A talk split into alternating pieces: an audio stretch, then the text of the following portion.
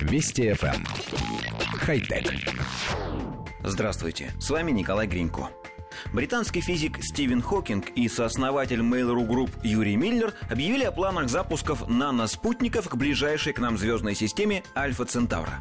Стоимость проекта оценивается в 100 миллионов долларов – Альфа Центавра – двойная звезда, удаленная от нас на 40 триллионов километров. На пресс-конференции Миллер представил прототип автономного устройства, получившего название Starchip.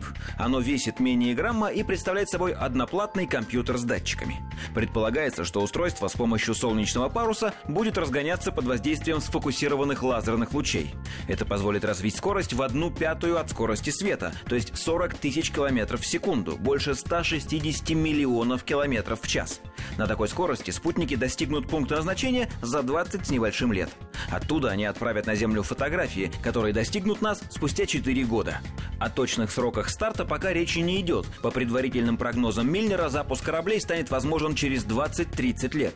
Пока предстоит решить ряд серьезных технических проблем, но все решаемо, и с точки зрения законов физики препятствий определенно нет. Коллектив редакции нашей программы особенно рад последнему утверждению. Препятствий определенно нет. Это означает, что через 50-60 лет мы, возможно, получим фотографии Альфы Центавра и окружающих ее планет.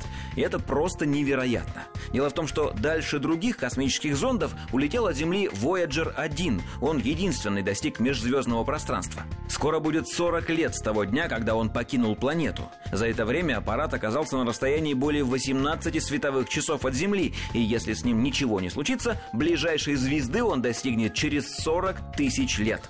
60 лет – срок гораздо более вменяемый, согласитесь. А если высокие технологии в медицине и регенерации будут развиваться теми же темпами, что и сейчас, у большинства членов коллектива нашей редакции есть шанс дожить до получения этих фантастических изображений. Хотя... Вести FM. Эм. Хай-тек.